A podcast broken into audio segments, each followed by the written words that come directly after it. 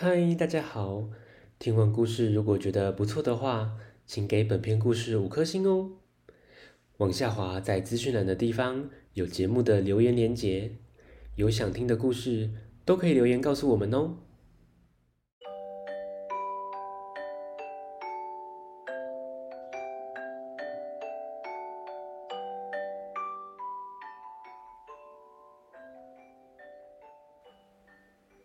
来来来，听故事！欢迎收听大肚鱼说故事。大肚鱼要分享的是《板桥三娘子》，作者谢五章，天下杂志出版。故事开始喽！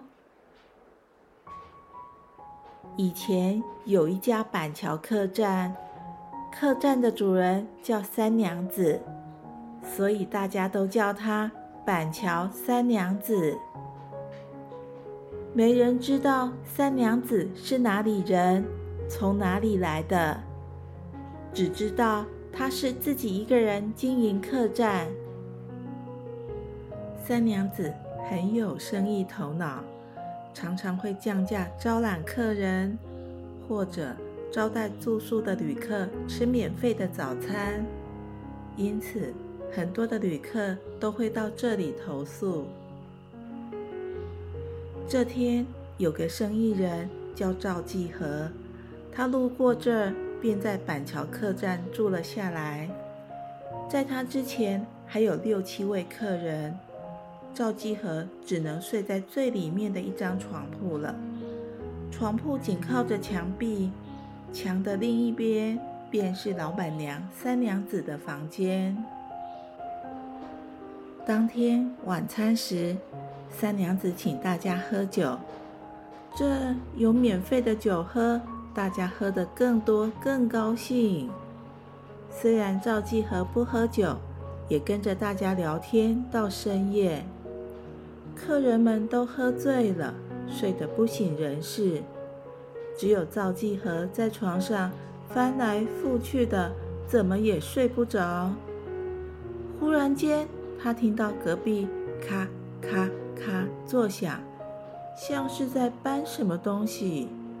好奇地从墙壁的细缝偷看，只看见三娘子从一个箱子内拿出一副小小的梨。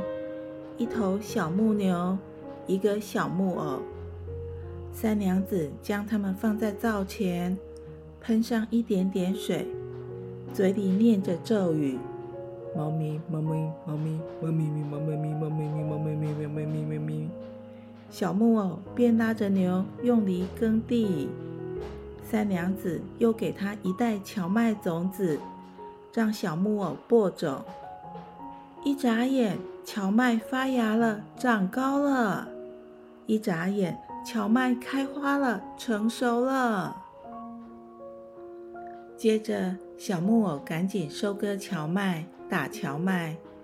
一会儿功夫，荞麦全收成了。三娘子又拿出小石磨，小木偶很快的就将荞麦磨成面粉。三娘子又念了咒语。猫咪，猫猫咪，猫猫咪收，猫猫咪收，然后把所有的小东西全收进箱子里。接下来，三娘子忙着揉面团、擀面皮，做成烧饼。最后，生火将烧饼烤得又香又脆。这时，太阳升起，公鸡叫了，旅客们纷纷起床，整理行李。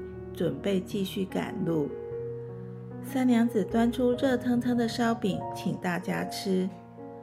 赵继和一想到昨晚看到的景象，当然不敢吃啦，就说要赶路，先走了。赵继和一出去，就躲在窗口下偷看。只见其他客人吃了烧饼后，便跌在地上，全变成了驴子。还发出驴子的叫声呢。三娘子把驴子全赶到殿后，并将所有的财物都占为己有。难怪三娘子有那么多驴子可以卖，而且都比别人便宜。赵继和吓出了一身冷汗。哦，幸好自己没吃那可怕的烧饼，不然也早就变成了驴子。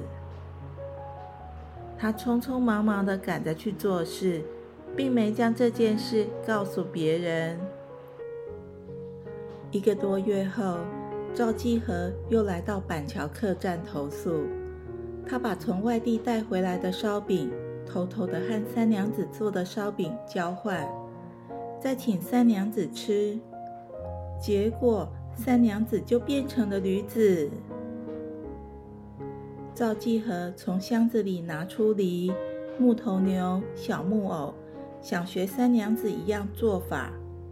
但他不会念咒语，尽管试了好多次都没用，只好放弃了。赵继和骑着三娘子变的驴子到处做生意，十分的顺利。这只驴子非常乖巧强壮，一天能走上一百里路呢。